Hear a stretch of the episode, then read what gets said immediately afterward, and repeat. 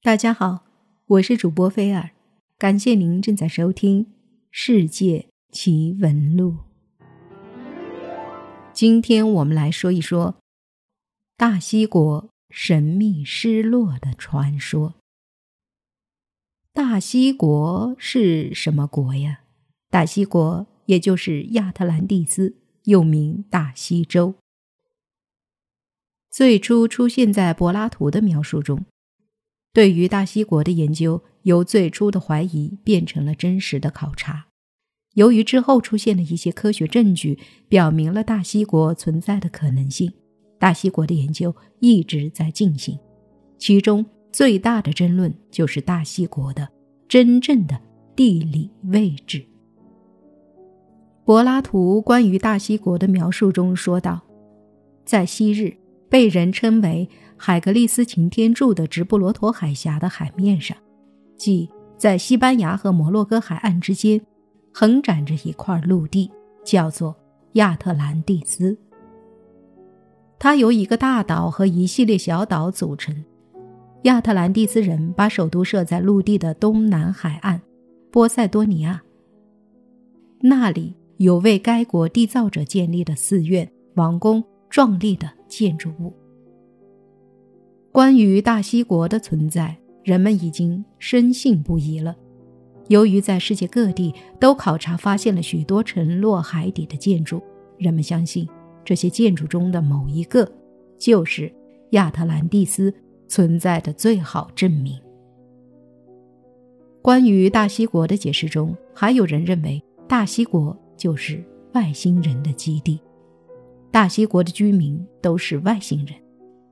那么，关于大西国的研究中，到底发现了什么呢？又是什么证据能够证明大西国的真实地理位置呢？外星人又是否真的存在于大西国呢？关于大西国的真实地理位置，存在很多种学说。人们因为在不同的地方发现了不同的证据，让我们来听一听这些学说。塞浦路斯学说，一名自称神话学及古代研究专家的美国探险家罗伯特·萨马斯特，在其出版的书《发现亚特兰蒂斯》中，则认为有其事，并以柏拉图的描述作为其研究的主要依据。他说，柏拉图提供了亚特兰蒂斯的具体线索，当中四十五个线索显示它位于塞浦路斯南部海域。并称海洋影像图显示的塞浦路斯古代地貌与柏拉图描述相符合。萨士更说自己找到很多柏拉图曾提及过的地点，包括一个长方形平原，中间就是亚特兰蒂斯城。他的理论中心是地中海盆地古时曾发生洪水大灾难。这个说法同柏拉图说有个大洪水吞没阿特兰蒂斯岛，以及圣经大洪水的说法相符合。其中，人们猜测亚特兰蒂斯存在的理由是，全世界的金字塔建筑源于亚特兰蒂斯，是亚特兰蒂斯毁灭之后，亚特兰蒂斯人将此文明传播于世界的。另一个说法认为亚特兰蒂斯在克里特岛。这就是克里特学说，因为英国考古学家埃文斯于二次世界大战前发现了位于克里特岛上的大规模遗迹，而且再加上北方的一个圆环状小岛希拉岛，在其上发现了描绘现在已成为内海的火山口，以前曾经是一个小岛的证据。因此，有人怀疑希拉岛正是亚特兰蒂斯传说的由来。因为据研究，约西元前十五世纪，也就是柏拉图年代的九百年前，希拉岛上的圣多里尼火山发生了一次大爆发，爆发导致火山口上建立的文明城市被毁灭，也引发了海啸。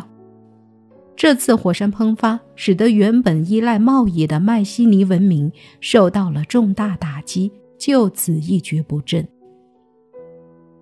支持此说的人认为，柏拉图把数字弄错了，因此整个数字夸大了十倍以上。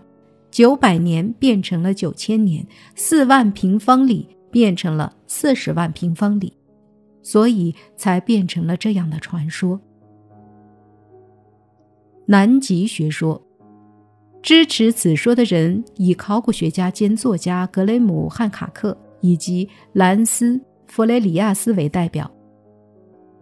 此说是认为亚特兰蒂斯应该是在南极半岛。并以地壳滑动说来解释亚特兰蒂斯的毁灭，认为亚特兰蒂斯不只是受到了火山等等的灾难，紧接而来的是严寒，从而导致亚特兰蒂斯人放弃了自己的故乡。南极半岛随后也被厚厚的冰层覆盖。还有一种学说——直布罗陀学说。法国普罗旺斯大学地理学教授科林娜·吉亚德。认为柏拉图在书中描述的亚特兰蒂斯位于今天的直布罗陀海峡一带。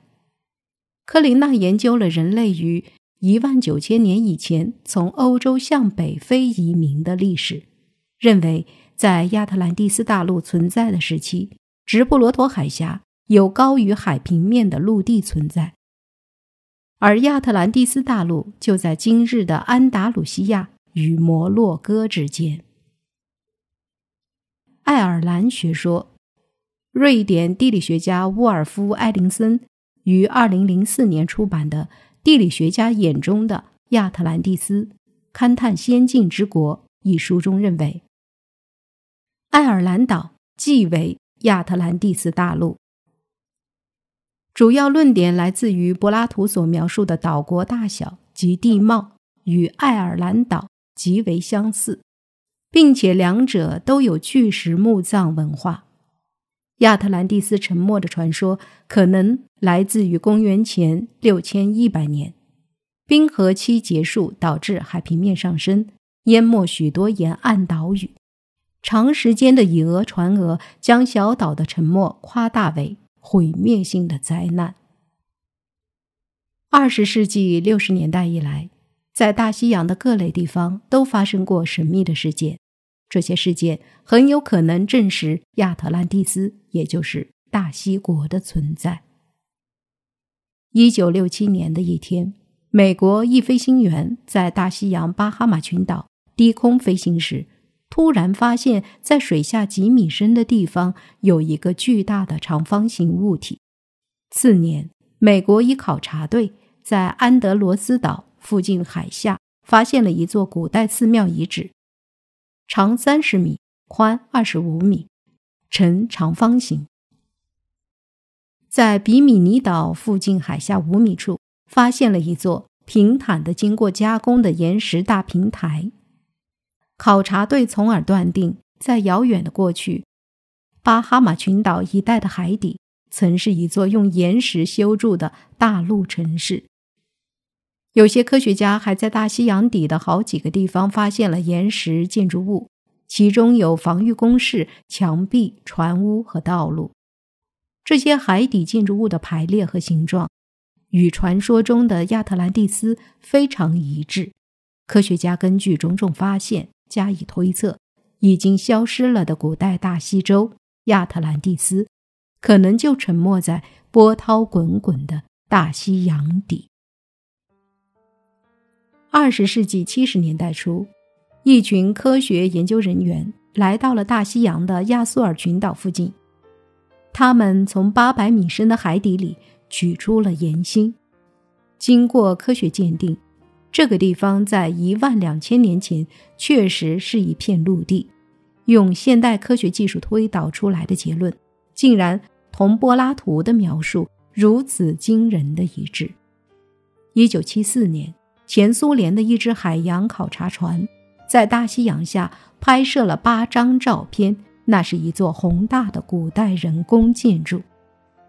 一九七九年，美国和法国的一些科学家使用十分先进的仪器，在百慕大魔鬼三角海底发现了金字塔，塔底边长约三百米，高约二百米，塔尖离洋面仅一百米，比埃及的金字塔大得多。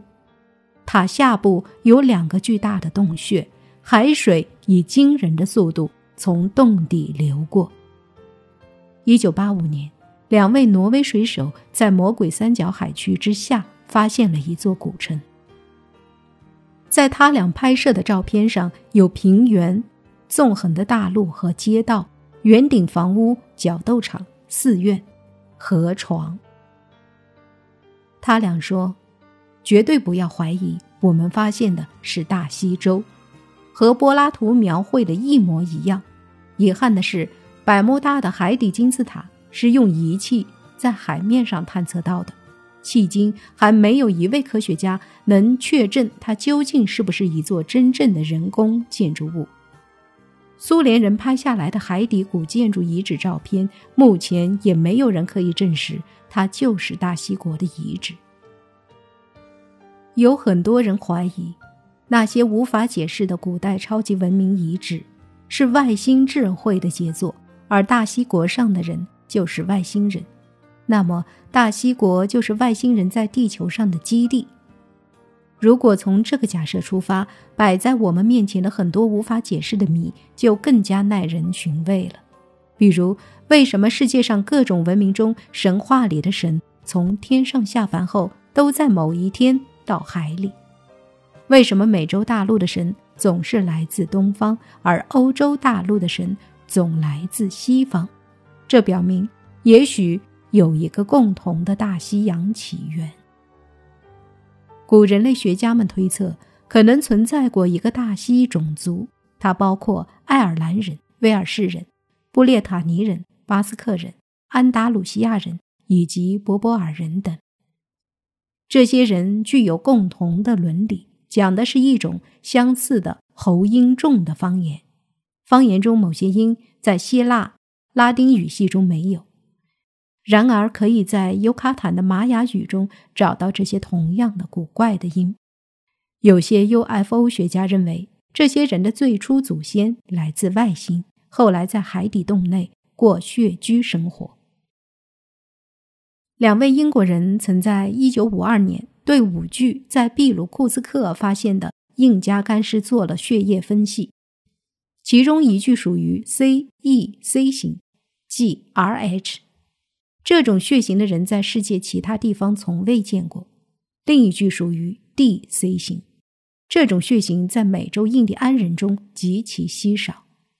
由此可见，大西洋一侧的印加人、另一侧的巴斯克人和埃及人血型都与周围民族不同。这会不会就是假设中的来自外星的大西国人的血型呢？卡尔萨根认为，地球在地质时期曾经有过上万次银河系文明来访过。一位瑞士科学家曾在意大利北部地区。找到了被掩埋的类人骷髅的残骸，他认为这已有一千万年的历史。在澳大利亚的岩画上有一些奇怪的生物图案，那些生物好像不是来自地球上的，而且身上仿佛穿着酷似现代宇航服一样的东西。难道在很久以前，就是地外生物穿着宇航服来到澳大利亚，在岩石上？留下了他们的标记吗？在美国内华达州孔特利贝尔时深峡谷地层内，人们曾发现一个鞋底的痕迹，从其清晰程度乃至粗线条纹路都看得十分清楚。估计这一鞋底的印记已有一千五百万年的历史。考古学家连高曾明确提出，大西国居民是外星人。这是他根据在乌拉尔找到的精致图表来认定的。这些精致图表在美国保密局存放至今。在这些图上刻有密码符号，并标有两处位置：一处标出如何从上埃及到达大西洲帝王坟墓的方位，在图上明显的标出始帝和末位皇帝的陵墓，墓地的位置只能是大致的。它距尼罗河有二十到三十日的里程，这表明整个墓地位于阿斯旺及西部沙漠绿洲之间。在精致的图表中，还表明一万五千年前大西洲上曾有过宇宙飞船着陆，其上面有高度发达的类似地球人的生物。大西国的存在是可以肯定的，但它是否是外星在地球上的基地，这恐怕还有待进一步的考证。然而，从宇宙的观点出发去解释神秘莫测的世界，它已成为当今时代的时髦之举。